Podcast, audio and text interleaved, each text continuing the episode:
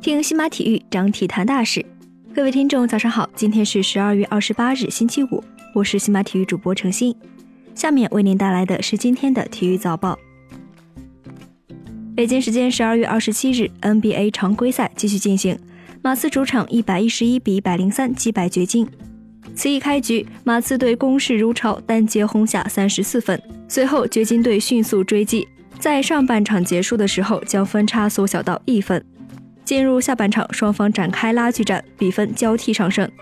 第四节主场作战的马刺队逐渐掌控场上局面，最终将胜利收入囊中。数据方面，阿尔德里奇二十七分，德罗赞三十分七篮板。掘金方面，阿尔南戈麦斯二十七分十三篮板，马利克比斯利二十二分。另外一场 NBA 比赛，森林狼客场一百一十九比九十四大胜公牛。重回联合中心的罗斯发挥出色，贡献二十四分八助攻，唐森二十分二十篮板，维金斯十四分。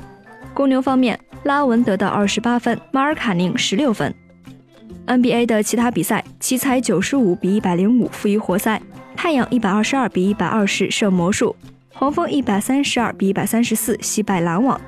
猛龙一百零六比一百零四胜热火，骑士八十七比九十五负于灰熊，鹈鹕一百一十九比一百二十二负于独行侠，国王一百一十八比一百二十七负于快船。北京时间十二月二十七日，NBA 的常规赛。独行侠一百二十二比一百一十九击败鹈鹕。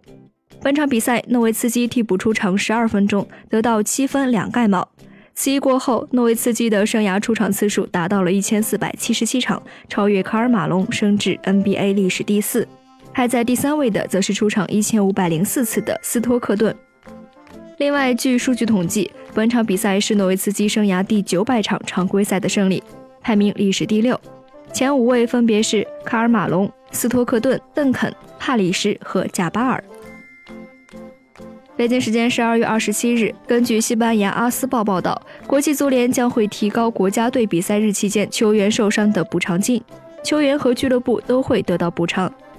报道称，对于在国家队比赛日期间受伤的球员，非法计划将其所属俱乐部的赔偿提高到每天两万八千五百四十欧元。对于因此受伤超过二十八天的球员，赔偿最高可达七百五十万欧元。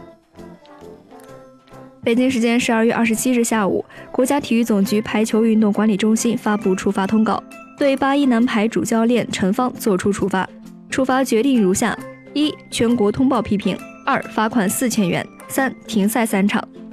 排管中心的处罚公告指出，在昨晚八一男排对阵北京男排的比赛之后。八一男排主教练陈芳对个别运动员在比赛当中表现不满意，在比赛场地对其进行单兵训练，训练手段简单粗暴，对运动员造成心理和身体的伤害，同时也带来了不良的社会影响。北京时间十二月二十七日，山西男篮官方宣布，由于李靖宇最近几场比赛表现不佳，球队决定将其下放至 CBA 发展联赛锻炼三个月时间。何时回归要根据其在 CBA 发展联赛当中的表现而定。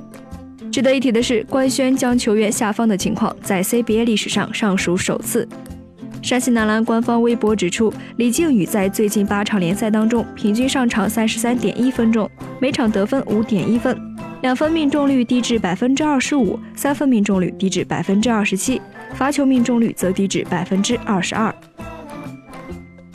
北京时间十二月二十七日，据 WTA 官网消息，小威廉姆斯获得了二零一八年美联社年度女运动员的称号，这是小威职业生涯当中第五次获得该荣誉。她曾经在二零零二年、二零零九年、二零一三年和二零一五年四次获奖。